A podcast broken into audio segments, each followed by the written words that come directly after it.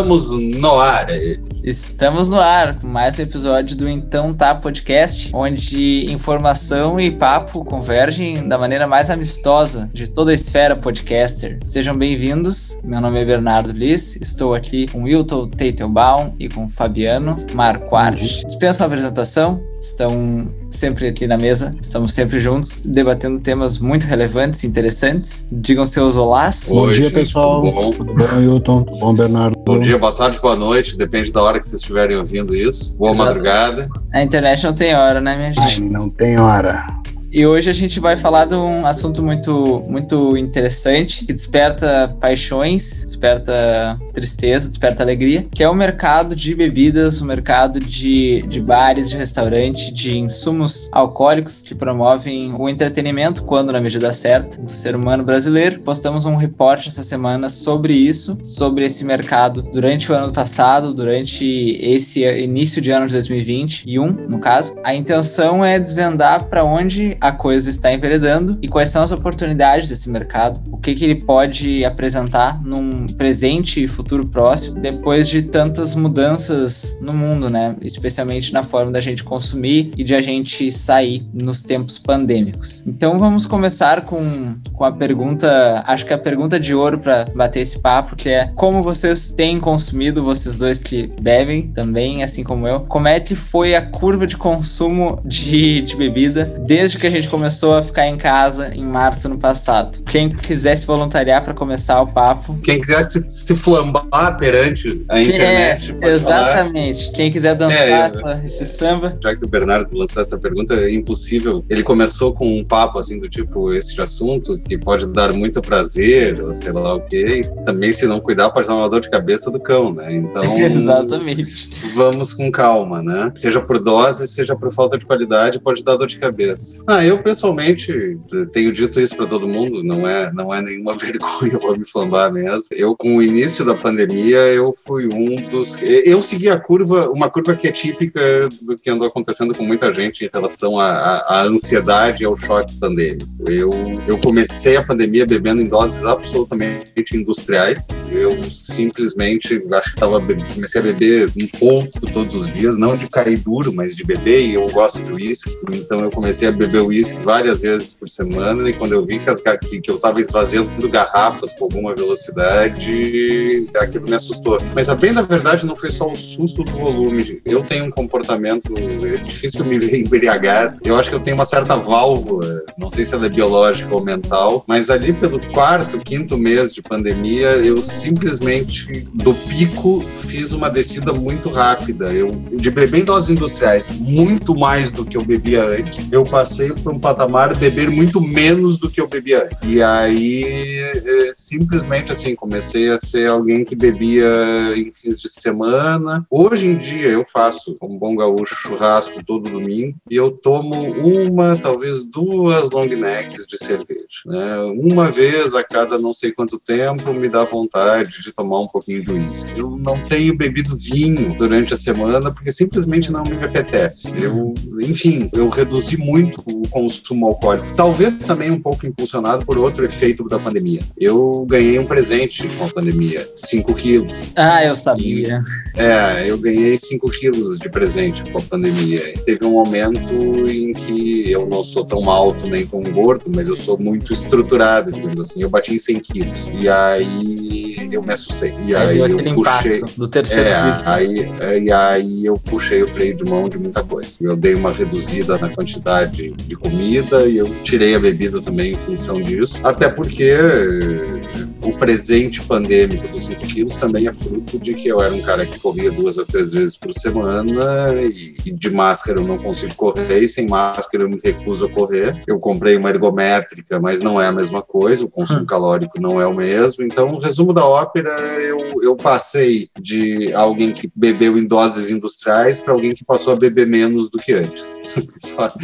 essa essa, tá essa é a minha curva. Eu, depois de todo, esse, de todo esse discurso do Hilton, eu digo assim, que, que eu vou acrescentar? Eu acho que se é para se flambar, é uma flambagem nacional, assim, né? Tá bem, bem colocado, bem informado, como todo brasileiro, eu também aumentei o meu consumo de bebida uh, e também tive essa curva de ver que estava aumentando aumentando o consumo. Acho que muito por questões de, claro, de ansiedade, por questões de, sei lá, micro momentos de, de lazer e de dar uma espairecida, em função exatamente do que o tu falou, de aumento de peso, de falta de, de se movimentar, de ficar em casa, o cara começa a diminuir o consumo também, e, ou estacionar o consumo e tal. Não, não, mas eu acho que o mais, é, talvez, ilustrativo disso, ou talvez o mais interessante, é que esse consumo aumentou de tal forma que chegou a, digamos assim, a, a mexer com insumos de embalagem, com é, fluxos de, de oferta nos PDVs, quer dizer, Heineken que não tinha vidro para ou lata para aumentar o, a oferta, é, coisas que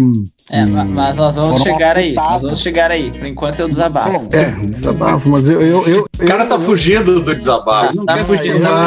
Começou é. bebendo muito, começou bebendo mais e passou a beber menos também, então. Não, estacionei. Passei a beber menos porque estacionei, né, Bernardo? Estacionou aonde, mais ou menos? Ah, estacionei. O, o Wilton acho que tá fazendo um politicamente correto, dizendo que ele só bebe no. no pelo que eu entendi, bebe duas, duas long neck no, no churrasco. É uma coisa assim, o cara, o cara ficou obsceno. Não, é. eu diminuí porque, enfim, mas também acho que lá no começo a ansiedade era muito grande e o cara, enfim. Não, eu, não né? eu, eu, não estou mentindo. Não estou mentindo, eu estou bebendo muito menos do que eu bebia antes. Vamos ouvir também o que que estão dizendo nossos amigos e algumas pessoas que a gente que a gente conversou sobre o consumo deles para a gente sair da, da bolha do podcast uhum. sobre o consumo deles de álcool durante esse último ano. Então, vamos lá, o que, que a galera tem a dizer?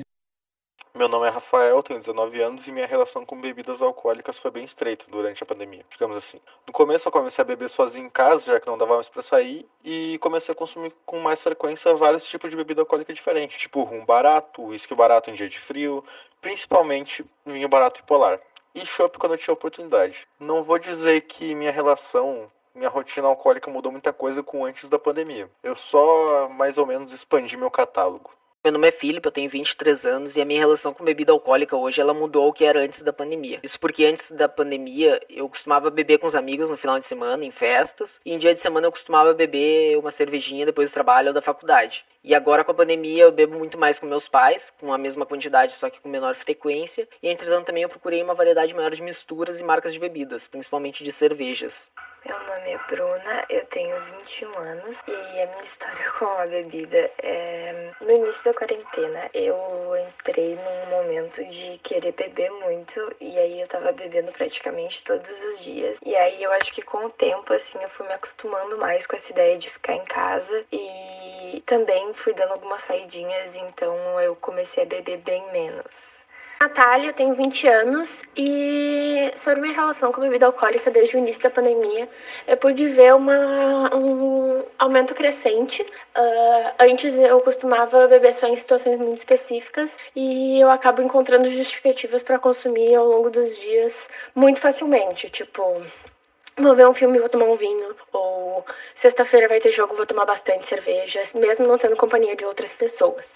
Meu nome é Felipe, tenho 44 anos e não mudou muito a minha relação. Eu, na verdade, até diminuí um pouco o consumo de bebida alcoólica, porque eu atrelava muito a, a vida social, né? Como não tem mais, não teve mais vida social, eu bebi menos. Oi, meu nome é Nicolas, eu tenho 23 anos e a minha relação com álcool na quarentena é como a trilogia do Rei Leão.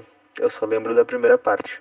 Oi, meu nome é Mariana, eu tenho 38 anos. É, meu consumo de bebida alcoólica aumentou bastante na pandemia. Eu passei a consumir uma taça, duas taças de vinho por dia, todos os dias. É, antes não era assim, então sim, eu, eu atribuo isso ao fator ansiedade e estresse né, que a gente viveu. Então, senti bastante diferença, sim, Oi, meu nome é Pietro, eu tenho 23 anos e a minha relação com bebida alcoólica na pandemia é tal como uma corrida de Fórmula 1. Foi empolgante no início, mas agora eu só uso para dormir eu também, nesse momento, tô. Esse ano, para ser mais preciso, de 2021 para cá, uh, ali na virada de ano, como os casos estavam baixando muito, eu criei, como muitos, a, a, falsa esperança de que as coisas iam voltar ao normal ainda no verão, ou melhorar, pelo menos. Uh, o verão foi um desastre.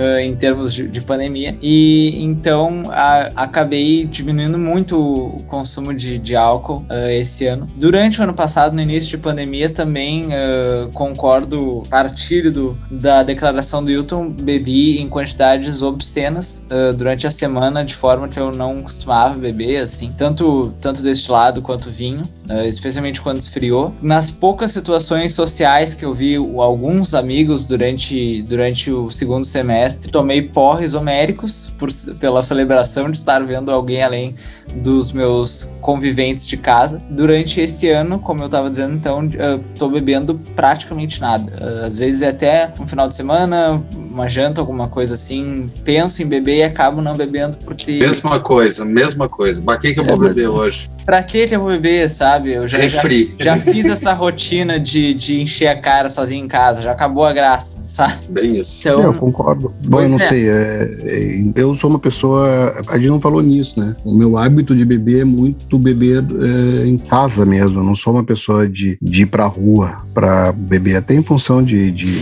direção e, e tal. Eu não tenho. Filhos, né, Fabiano? Tu é de nós o único que gerou prole. É, sim, aí, bom, uhum. eu já tenho uma vida mais aqui e tal, então, sei lá, eu acho eu... que eu aumentei o meu consumo semanal, sim, mas eu, eu aumentei o consumo semanal. Mas eu não, não sei, eu não, eu, eu não substituí. Isso quer dizer, eu não substituí um consumo que eu tinha na rua, até porque eu não tinha muito esse, esse consumo de rua. Eu acho que tem mais, para mim, teve mais a ver com acho que com ansiedade mesmo, entendeu? É, o meu caso foi de ansiedade e depois a ansiedade rotina. se controlou. Foi um pouco isso, entrou é, na rotina. É. E eu, eu acho que eu sou um misto dos dois. Entrou numa rotina e, e, e, o Bernardo foi muito feliz. Questão do. Tá, eu já fiz isso.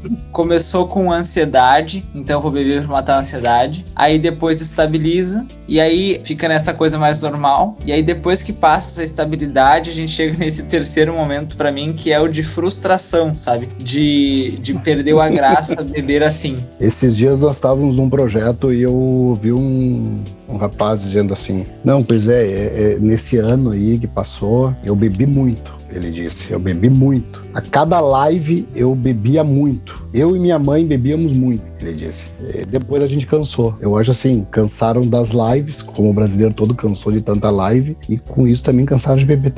acho que é um pouco assim: as coisas novas que estavam sendo interessantes, acho que é um pouco do que a gente falou no podcast passado. Uh, as coisas novas que estavam sendo interessantes que passaram a, a cansarem e agora até gerar uma frustração, né? É, essa a gente está falando no final das contas de cada um de nós nós, como a gente experienciou esse momento com nossos hábitos uh, etílicos, né? Tem pessoas que não bebem, claro, então para essas não, não deve ter feito tanta diferença ou nenhuma diferença uh, em questão de consumo de bebidas durante a pandemia. Não sei se quem não bebia começou a beber, mas eu fico pensando em como é que isso se traduz para a gente a nível geracional também, que é uma coisa que a gente abordou no report e que trouxe vários insights interessantes. Que o Wilton comentou que ele, ele curte beber whisky, ele bebe sozinho. Eu bebo mais em casa vinho quando tô sozinho e costumo beber whisky e destilados mais quando eu tô com meus amigos ou em situações de, de ter drinks, de ter coisas assim. Quais são as preferências? Vocês querem falar das preferências de vocês pra gente ir pontuando isso com o que a gente encontrou sobre gerações e sabores? Bom, eu, eu vamos começar do mais velho, o, o X mais X. Eu, eu sou o cara que não faz misturas. Eu, eu não sou, eu acho que o único eu gosto um pouco de gin tônica, eu gosto bastante de morrito e morrito é uma coisa que eu bebo fora de casa. Eu não sou um cara de fazer drinks. A, a Cris, a minha mulher, faz drinks. Ela gosta de aperol, ela passou pela fase do gin tônica, enfim. E eu gosto, eu tomo whisky, eu tomo vinho e eu tomo cerveja. Na verdade, na ordem, eu acho que eu tomo whisky, cerveja e vinho. Mas são os três, os três favoritos os três favoritos. Fabiano. Eu sou multicanal. Não, eu tomo mais vinho. Eu tomo mais vinho. Mas é, eu gosto de cerveja, eu o, gosto o, de. O Fabiano, o Fabiano é um X mais do fim da, da escala do, do X. É um X quase Y. Mas é. eu gosto de destilados em geral. Em geral, eu, eu sou do. Ah, eu tomo, eu, eu tomo cachaça também. Eu sou do rum, eu sou de cachaça. Gosto de misturas, ao contrário do Wilton. Gosto de misturas, gosto de aproveitar drinks. Não sou do doce, apesar de caipirinha, um gin tônica, às vezes é, ultrapassarem um pouco esse limite, mas não sou tanto do doce assim. Mas gosto, gosto de misturas e, enfim, sou mais do vinho. Durante, se eu, se eu for dizer o que eu mais bebo, o que eu mais consumo durante a semana é vinho. Eu também sou, eu também sou mais do vinho. Acho que se eu fosse elencar seria vinho, seguido de, de gin ou whisky nos destilados e depois cerveja. Eu bebia muito mais cerveja antes, mas cerveja eu descobri que é uma, é uma bebida bem social para mim. Eu prefiro beber cerveja acompanhado uh, em situações sociais do que em casa. Em, em casa, uh, pela terceira long neck eu já tô pensando que eu, que eu vou ficar inchado, que eu vou levar mais cinco long neck para ficar alegre e não vale a pena. Isso que o cara é um Y de 23 anos. Né? Aliás, desculpa, é um Z de 23 anos, né, gente? Ficar inchado. Tu, tu imagina um inchaço num senhor de 52, quase 53. Pois é, isso que eu sou um jovem Z. Mas essa questão de preferência, né? Eu, quando tô fora, eu tenho um, um outro hábito. Eu bebo mais cerveja eu, e eu experimento muito mais. Eu acho que isso é uma coisa que a gente viu, que os tanto Z quanto Y e um pedaço de X, mas principalmente Z e Y, experimentam mais coisas e não são tão fiéis a marcas os Y e os X. Os Z são mais fiéis a marcas que nem os Baby Boomers, que são um público que tanto bebe mais em casa quanto bebe mais deste lado e bebe mais sozinho, tem um hábito de mais fidelidade. Uh, os ex têm um pouco dessa fidelidade, mas tem hábitos no que concerne a, a, individual barra social bem diferentes. Eu me enxergo muito nisso. Uh, quando eu tô fora, eu gosto de experimentar drinks, eu gosto de experimentar cervejas artesanais, eu bebo outras coisas. Quando eu tô em casa, eu penso no custo-benefício do que que eu gosto mais de beber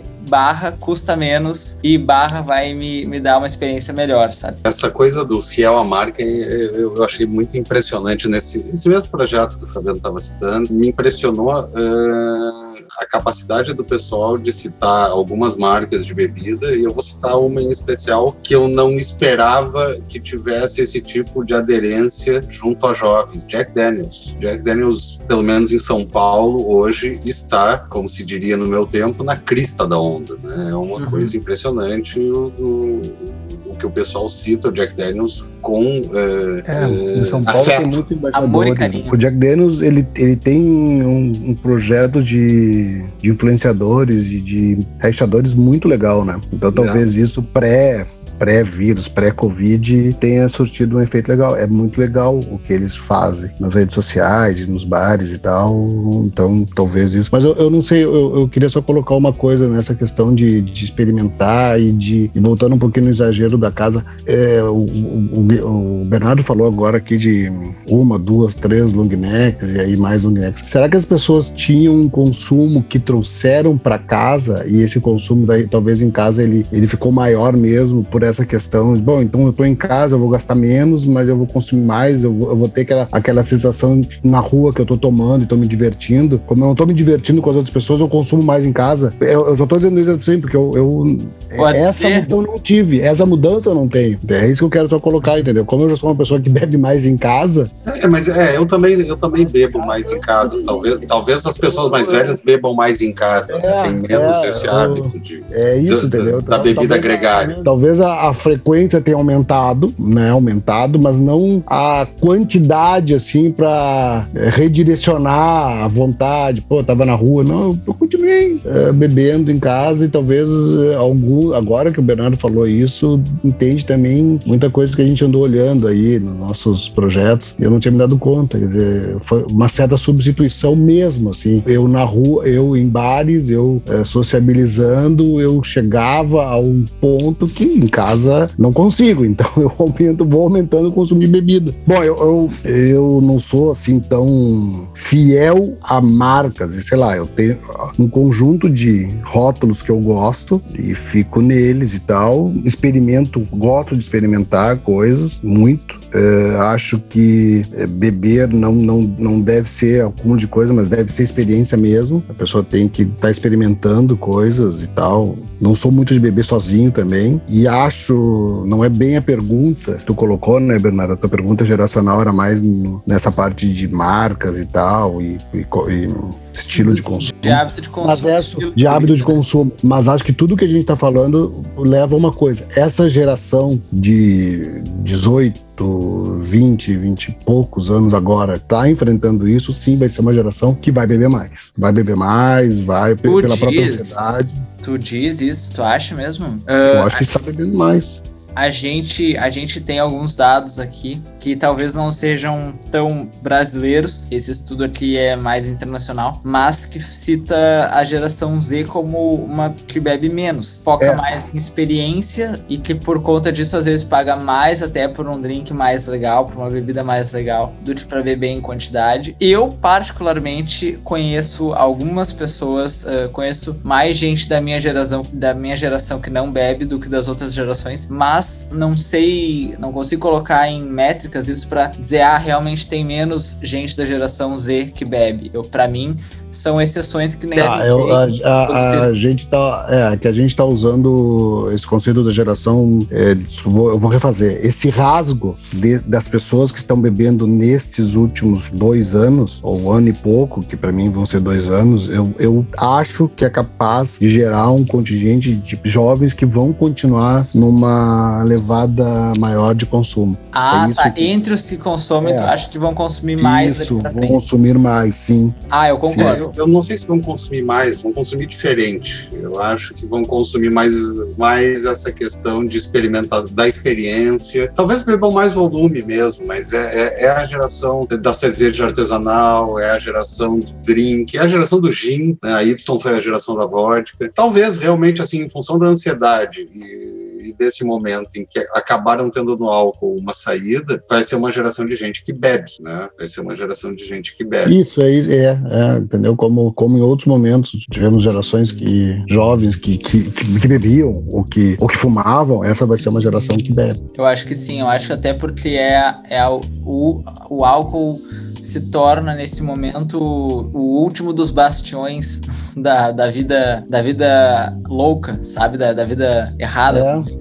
E, e, pegando um pouco a, a, a questão essa do, da supressão da ansiedade, esse, na verdade, é sempre um, um, um grande mercado de supressão de ansiedade oral. Né? Com certeza. O cigarro, o cigarro sacou isso há algum tempo, o álcool é por aí, tá? É, e a gente tem o fenômeno do narguilé, crescendo, que é não, a gente crescendo muito como um hábito gregário. Tem uma outra questão, quer dizer, talvez esse seja o ponto de gregariedade da geração Z, vamos desconsiderar um pouquinho a pandemia, mas a geração Z é uma geração multitelas de cara na tela. Né? É uma geração que, que, que, que, tem amigos com quem nunca falou. Então, talvez encontrar caminhos para ser mais gregário é um objetivo de vida das pessoas. E aí tem que achar um motivo. Então, é a bebida em conjunto, é o narguilé, que não é cada um com o seu cigarro, né? É todo mundo. É, é, é o chimarrão do gaúcho levado a outros patamares.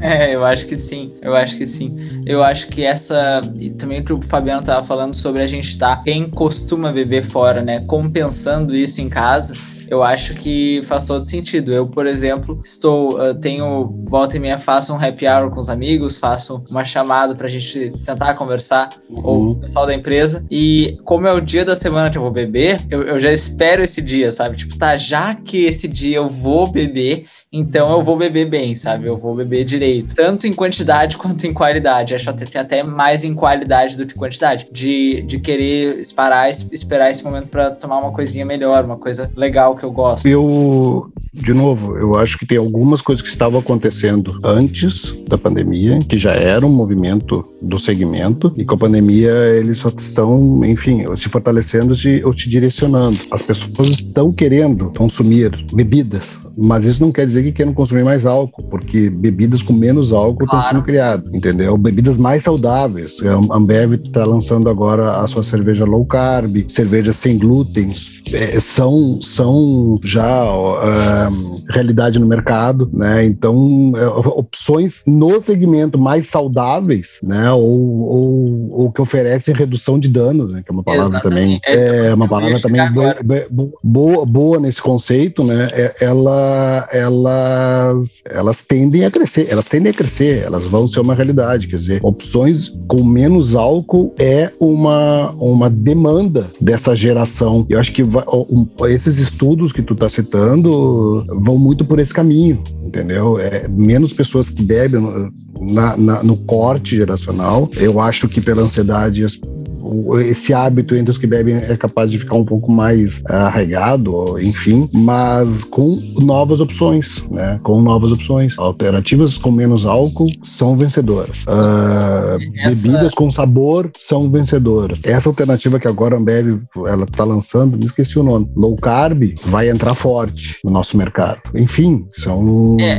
É, é disso que eu ia falar agora. Eu ia puxar as três tendências que a gente viu para a gente debater nesse uhum. episódio. A gente encontra três tendências mais fortes para o consumo e para o comércio de, de álcool, que são a redução de danos, a conveniência e a experiência. Passando por várias pesquisas, passando por vários, várias análises de mercado de diferentes países, a gente encontrou esses três pontos de convergência depois de um ano de pandemia, no qual uhum. a gente fala na redução de danos em termos de, de saúde mesmo, de peso, de, de fitness, a conveniência em termos de como é o hábito de compra, de consumo e de descarte da bebida, e a experiência, que é o também um pouco aliado à conveniência, mas mais já pro lado gustativo, pro lado de como vai ser beber e de qual a experiência com aquela marca. Então, isso que o Fabiano estava falando é, explica completamente sobre a redução de danos, né? Acho que ao longo do ano passado, muita gente teve essa curva também em relação à saúde. Daí, outro tema de podcast, essa curva de primeiro se descuidar ou se cuidar, daí teria fazer exercício, parar de fazer exercício. Mas eu acho que, em resumo, esse presente que o Wilton recebeu de 5 quilos deve ter sido um presente que muita gente recebeu em casa. Muita gente. Muita gente, muita gente gente está carregando uma bolsinha que acha que não, se per... que não lhe pertence, né? E por conta disso, acho que as pessoas estão buscando alternativas para beber com menos culpa, talvez, né? Com,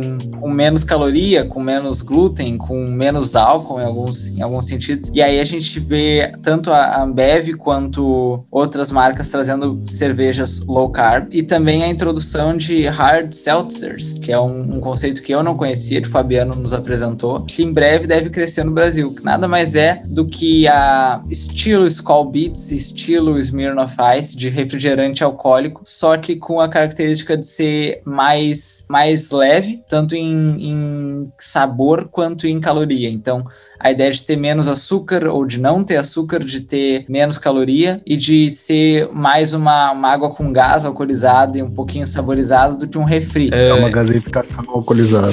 É isso aí.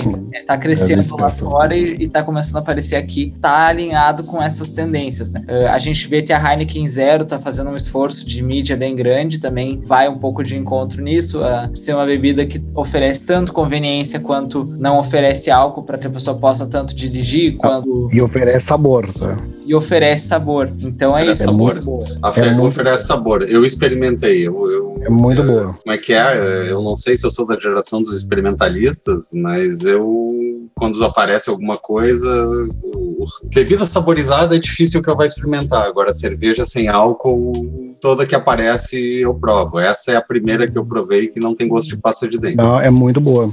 Eu também provei, achei bem convincente. Consumo, consumo. Eu acho bem interessante, acho bem legal a gente tem também essa, já, já linkando com isso, né? O lado da conveniência. Então, uma bebida sem álcool, uma cerveja sem álcool boa vai te permitir tomar uma e dirigir depois tranquilo. E a gente vê que tem tanto os vinhos enlatados crescendo, quanto a entrega de bebidas em casa é uma coisa que disparou quase mil por cento ano passado por conta da pandemia, né? De, de compra de, de vinho, compra de bebida online. Então a gente vê que as pessoas estão buscando alternativas para consumir que sejam mais fáceis, tanto na hora de comprar quanto na hora de descartar. Então, uh, uma latinha de, de vinho te permite levar mais fácil, te permite manter gelado mais fácil, descartar mais fácil. E comprar vinho pela internet te poupa o trabalho do super, das garrafas, da, muitas vezes de, uma, de um processo de compra que quem não entende tanto tem certa dificuldade, né? Que é escolher um vinho no, no mercado, às vezes um site para te dar um pacotinho com três já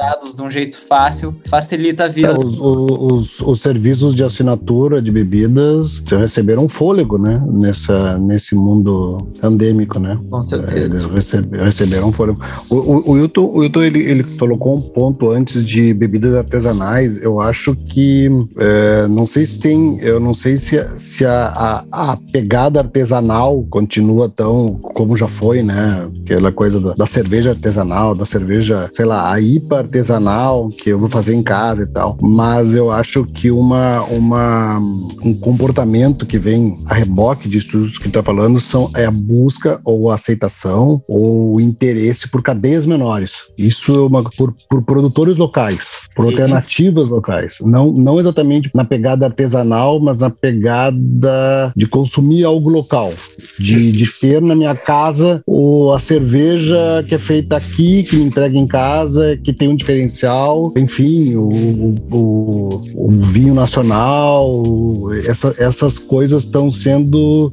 Fazer tão, o dinheiro circular perto. É, o dinheiro circular perto. Uh, alternativa de drinks é, recebidos em casa, então os drinks que estão sendo envasados, engarrafados, bebidas é, nacionais. Hoje em dia o Brasil tem uma, uma geração de gins feitos no Brasil, né? Bons, alguns, inclusive. Bons, bons, regionais, bons. No Sudeste tem vários. Aqui no Sul nós temos menos, mas vários estão, estão sendo utilizados. Então, assim, eu acho que a ilustração desse momento é essa ideia de consumir localmente e que eu acho que vai ser potencializada com o passar dos anos, porque o interesse, não só da área de bebidas, mas da, do, da, do segmento de alimentação em geral, é a preocupação com a natureza, é a preocupação com, sei lá, pegada de carbono, com uh, o cultivo de insumos que não agridam a natureza. É, Isso tem tudo a ver com, com o consumo local, né? São várias coisas, né, que a gente vai vendo que em alguns mercados as tendências de consumo gerais, assim, acho que as grandes tendências chegam mais rápido, como por exemplo no mercado de alimentos ou no mercado de roupas, essa tendência de consumo consciente e menos poluente está chegando mais rápido ou já chegou mais rápido do que no mercado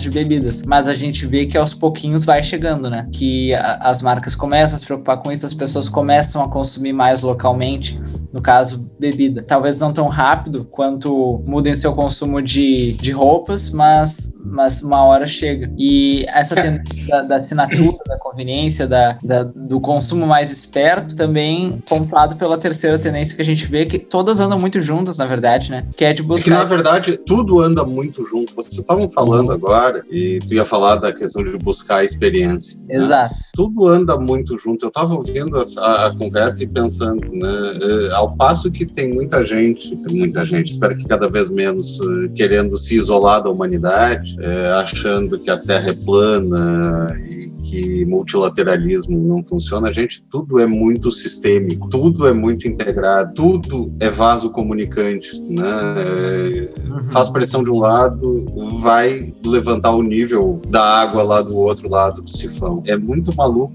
começar a viajar no que vocês estavam falando e pensar assim, bom, eu estava falando de sabor, sabor leva a, a, a novas experiências, uh, mas tem a pandemia, isso leva a uma questão de conveniência, mas tem uma pressão por preservação da vida e do planeta, e isso traz a questão da sustentabilidade. Tudo anda muito junto e são macro tendências influenciando em consumos específicos. E se a gente quiser puxar um próximo podcast de tudo isso, eu estava pensando, a gente estava falando de peso, a gente não está falando de roupa. Vocês já pensaram que o corpo de boa parte das pessoas mudou e que uma parte do guarda-roupa das pessoas está abandonado, né? E, e que quando tudo isso terminar e a gente tiver que voltar a conviver é possível que as roupas não caibam mais e a gente vai ter que. Porque o corpo da gente mudou. Ou estejam. Não só porque. Não, é, ou, ou, por fora de moda, ou porque o corpo mudou, ou porque tu engordou, ou porque ao mesmo tempo tu engordou, mas continuou fazendo ginástica e o teu peso se redistribuiu e lá pelas tantas tu tem mais ombro do que tu tinha antes. É, e, e, e, agora todo mundo só aparece da cintura para cima e, e, vai ter que se preocupar com a cintura para baixo. Então, assim, é tudo muito, muito, muito sistêmico. A gente vai, vai encadeando as coisas. A gente começa falando de bebida e se dá conta de que uma coisa influencia na outra, que influencia na outra, que influencia na outra, porque somos sistemas individuais que interagem num sistema amplo. Então, tudo, tudo, influ, tudo tem influência, tudo vai, vai pressiona e é pressionado. É muito impressionante, é muito impressionante é, ouvir a conversa e começar a juntar com, com outros elementos que a gente tem visto e se dar conta de que nada está isolado, né? Absolutamente nada está isolado. E a própria ideia, para não deixar fugir, Bernardo, é, da experiência tem a ver com isso, porque essa ideia da experiência já vem há algum tempo. Essa é uma outra pressão geracional. Eu não quero só o gosto, eu quero o gosto e o prazer, enfim. Né? Eu, por quê? Porque o insumo que está envolvido nisso chama tempo. Todo mundo se deu conta de que o tempo é finito. Né? Ou como diria Nietzsche, admitir que vai morrer né, te dá mais prazer em viver. Falou tudo. Nossa, eu assino embaixo. Eu acho que quando a gente vai percebendo é, é, é tudo mega sistêmico, né? E a gente fala disso ali no, na conclusão do report que eu trago para cá pra gente ir pro, se encaminhando pros finalmente, que quando as pessoas voltarem a sair de casa, depois de um ano bebendo em casa, descobrindo que existe clube de assinatura de drink, descobrindo que tem como comprar um vinho bom pagando menos e recebendo em casa, que tem bebidas diferentes no super à venda com tendências para redução de, de danos. Quando todo esse consumidor, todo esse público voltar a ser um consumidor de rua, voltar a sair, o grau de exigência dele vai estar tá diferente, provavelmente, uhum. sabe? Que para quem se acostumou a beber em casa, a, a, a readequar seus hábitos, a beber mais depois menos, agora sair quando acabar ou diminuir a pandemia bastante, né? Quando a pessoa for sair, ela vai terá uma experiência muito maior, porque ela tá despendendo uma energia que ela viu que ela não precisa, entre aspas, mais para consumir uma coisa legal. Então, é, é, o que os resta é o que os restaurantes já passavam, né? Aquela história, se é para comer isso daqui, eu como em casa. Exatamente, exatamente. Para nos ajudar a ter uma ideia melhor e também corroborar o que a gente está conversando sobre o estado atual dos negócios dos bares e restaurantes, a gente chamou o Rafael Câmara, que é bartender e consultor para bares, trabalha com vários restaurantes, várias marcas, para nos dar uma ideia sobre como ele está vivenciando o mercado sobre o que está acontecendo aí na rua. Olá pessoal, tudo bem com vocês? Primeiro, antes de mais nada, eu gostaria de agradecer pelo convite em participar desse podcast e pela oportunidade de falar e representar o setor de alimentos e bebidas. Enquanto eu organizava as minhas ideias para trazer aqui, eu fiz uma rápida pesquisa para me atualizar com o cenário de maio de 2021. Afinal, a cada mês ou semana, a gente tem uma grande mudança de serviços e decretos quando falamos de bares e restaurantes. E o que eu quero dizer com isso? Sobre o cenário, sobre o que eu percebo dele.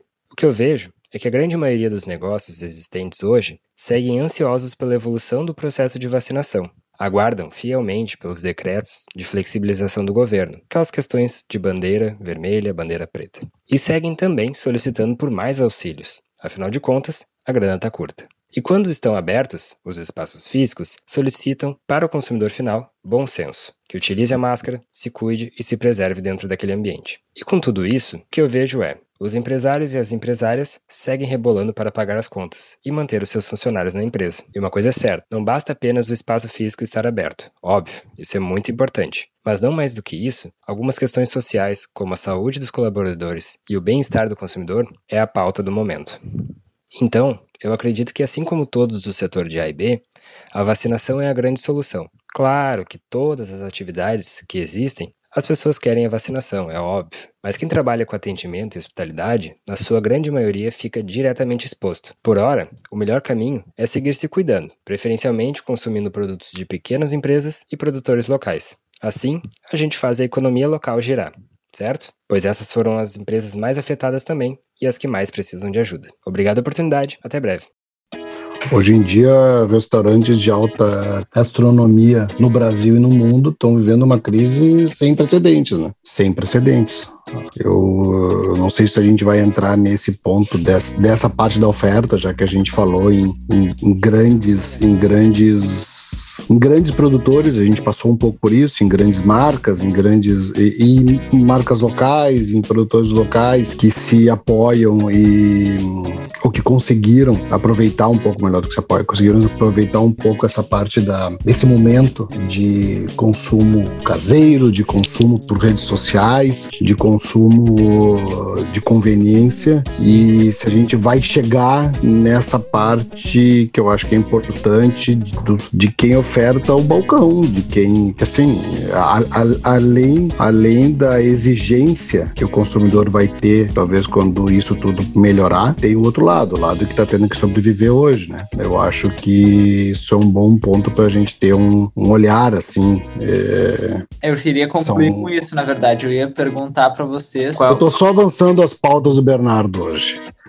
Eu estou avançando, estou me sentindo invasor de pauta. Não, não, você está sendo um excelente. Você, a nossa sintonia é tão grande, Fabiano, que tu já está. Ponta de lança. Falar antes de eu falar, entendeu? O arco e a flecha, é o arco, o arco e a flecha. E a flecha. Não, tá e, pode seguir essa linha de raciocínio aí, porque é, é isso que a gente já estava conversando antes, durante a semana, montando o reporte, para a gente fechar aí, né, e encaixar os nossos palpites. O que, que a gente pensa que pode acontecer, que vai ser esse, esse futuro próximo aí, durante os próximos meses, talvez ano, dois anos, dos bares, dos restaurantes, do, dos locais físicos que ficaram tanto tempo fechados, mas que não deixaram de. não, não vão perder a demanda, né? Quando puderem reabrir, mas também estão passando por um momento muito instável. São os que mais sofreram, são os que mais estão sofrendo, melhor dizendo. Vários restaurantes são os que mais estão sofrendo. Isso é inegável é inegável. A gente pode, a gente pode agregar escolas né, que também estão sofrendo, não só aqui, a gente, nós estamos no Rio Grande do Sul e nós estamos presos a uma, a uma, a uma, uma questão regional aqui das nossas escolas, mas a questão ensino no mundo inteiro ela tem essa pressão e vários restaurantes no mundo inteiro estão tendo essa mesma pressão. Então, assim, é o segmento que mais sofre, é o segmento que necessita a visita, né, e necessita e, e contou com aglomeração é, controlada para existir até 2020. E o que, o que se vai ter são os, os heróis da resistência, né? Vão ser os resilientes, vão ser os que vão aguentar, vão ser os que estão, os que já estão conseguindo oferecer experiências adequadas ao momento, e por isso a alta gastronomia está sofrendo tanto, né? Tanto. E, e tem movimentos, né? Tem o um movimento lá da, da Ambev, é, do, do, do, como é que é? Apoia um restaurante, né? Que é conduzido pela por uma das marcas deles e que foi um movimento que já aportou em, no ano passado recursos né, para os associados e tal, e que continua em 2021 e que agregou uh, a Nespresso e tal, e, e oferece descontos, uh, propõe vouchers. Eles são movimentos de resistência, né, de, de apoio, e, e, e esse segmento precisa disso. Ao mesmo tempo, é um segmento que está se reinventar, que se conseguiu se reinventar em função de tudo que a gente falou, né? E de, e de, e de conseguir de uma determinada, até um determinado limite, uh, adequar a sua oferta. E aí vieram todas essas experiências aí que, que se conviveu em 2020, né? O, o drink em saquinho. Drink em saquinho, drink engarrafado, o todos os tipos de menu é, entregues em casa. Isso acelerou os iFoods, os Rap da vida. Isso também criou uma, uma curva nesse serviço que, que agora também é, já quase que virou fio, né? se já não virou fio de todos os lados, tanto, tanto, dos, tanto dos, dos bares, restaurantes que estão envolvidos com esse tipo de serviço, quanto os próprios uh, trabalhadores da área, é. é. os próprios serviços. É uma crise também nessa área, então uh, vai ser um novo momento. Vai ser um novo momento. É, eu acho que. Acho... E, de, e de novas expectativas de consumidor, né? É, a gente não pode esquecer que num primeiro momento haverá euforia, né? Eu quero aglomerar, eu quero beijar muita gente, eu quero me abraçar, eu quero isso, eu quero aquilo. Então, assim, vai ter um momento inicial de todo mundo querer ser quase todo mundo nu, né? Vamos todo mundo nu pra piscina. É, né? eu também acho que vai ter esse É. momento. vai ter um momento, vamos todo mundo nu pra piscina, que vai durar um, um pequeno espaço de tempo, né? Essa é uma novidade. Depois de todo mundo abraçar todo mundo, beijar todo mundo, todo mundo voltará a algum nível de normalidade, seja qual seja. Tem uma questão importante, que é, a- como é que é que o Juscelino dizia, 50 anos em 5, a gente teve muitos anos em um ou dois acelerou muita coisa, acelerou muita coisa no ensino, acelerou muita coisa em termos de experiência remota, experiência em delivery, experiência fora de lugar, empresa sem escritório. A nova normalidade será marcada por um resíduo, por uma herança desse momento, o que de bom e aproveitável ficará. E, bom, enfim, os que conseguiram resistir a esse momento vão poder voltar a operar, certamente tendo que oferecer experiência, porque sem experiência eu como em casa, eu bebo em casa, né? E além de tudo, eles vão ter agregado uma nova unidade de negócio. Se eles forem espertos, eles vão continuar oferecendo a possibilidade de, de te servir eh, onde quer que tu estejas e que eles possam alcançar. Então eu acho que, que a tendência sempre é que depois de botar né, a figura que eu faço é mais ou menos a seguinte: tem um, um- um monte de um monte de areia dentro d'água. Né? É, o momento todo mundo nu vai ser o momento em que vai se botar a pá nessa areia e jogar para cima. Vai pulverizar né, aquela areia dentro da água e vai ter uma atomização. E depois vai decantar e vai formar um novo monte de areia com a cara que a sociedade vai adotar dali para frente. Né? Eu acho que é mais ou menos essa a questão. Vai ter uma bagunçada geral num primeiro momento e depois isso vai reacomodar eh, no que será o novo normal. Que esse sim eu não me arrisco a dizer o que, que vai ser. E quem vai mais lucrar com essa, essa chuva de gente pulando pelada na piscina é quem conseguiu ter o misto de, acho que, gestão, sorte, resistência, estratégia para se manter vivo até a chegada desse momento, né? Vivo e relevante. Vivo e relevante. e relevante, né? Eu acho que É, tem. que não ficou- Além da resiliência, a outra palavra é relevância. Mas eu acho que tem uma outra palavra também, que é que não ficou sozinho e que conseguiu se unir e que conseguiu é, é, arregimentar forças. Eu acho que vai resultar disso aí que a gente está comentando, os players, os negócios é, que resistiram, eles em algum termo eles conseguiram se reunir, Fazer rede. fazer rede, fazer rede com, com seus ligado com a consumidores. né? Quem conseguiu fazer Muito rede ligado à relevância. Muito ligado com a relevância. É isso que eu ia dizer. Eu acho que, eu acho que, eu acho que para se manter relevante, eh, vai ter que ter também esse pensamento, que passa por gestão, que passa por, por repensar o seu negócio, que passa por não estar sozinho. Eu acho que esse é um segmento que precisa mesmo de apoio, que está tendo apoio do segmento maior, dos produtores e tal, até porque sabem que precisam dessa, dessa força de, de desses pontos de contato com o consumidor e do próprio consumidor, do próprio consumidor. Eu acho que o que se viu em 2020 apoia o comércio local para bares, restaurantes e, e e outras, não só bares e restaurantes, mas outras, eh, outros negócios de alimentação, deve estar na cabeça do consumidor que a gente precisa continuar auxiliando, precisa continuar auxiliando, senão não sobrevive, não sobrevive com as restrições. Eu acho que sim, eu acho que isso é uma coisa que ficou na cabeça do consumidor também. Eu acho que o novo normal, que a gente não sabe qual é ainda, te, passa por uma atenção maior da- das pessoas aos negócios locais. A, eu acho que ver tanta coisa fechando pode ter tido esse impacto nas pessoas, sabe? Isso, e se tu queres novas experiências e, e como tu mesmo colocaste antes, tu tem a expectativa né, aumentada, tu também tem uma, uma certa responsabilidade, né? Sei lá essa palavra é responsabilidade, mas vamos lá. Tem que ter um certo interesse ativo de se relacionar com esses negócios, de, de optar por esses negócios, de, de fazer uma, uma, uma- um aporte ativo, né? eh, Que auxilie eh, esse negócio a sobreviver. É isso. Ninguém, ninguém sobreviveu sozinho e ninguém vai conseguir sobreviver sozinho no novo normal. Então, é, de alguma maneira, é por aí. Talvez vá sobreviver quem resistiu, quem soube pensar e quem souber agir é, de uma forma sistêmica. Acho que é isso. Acho que são esses os caminhos. Então tá. Então tá, minha gente, mais um, mais um papo concluído com diretrizes. Acho que quem ouvir esse podcast e tá inserido no mercado de, de bebidas, de bares, restaurantes, agora já sabe exatamente o que fazer e tá fadado ao sucesso. ah, que maravilha. Pode passar, pode passar no caixa ou entrar em contato. exatamente.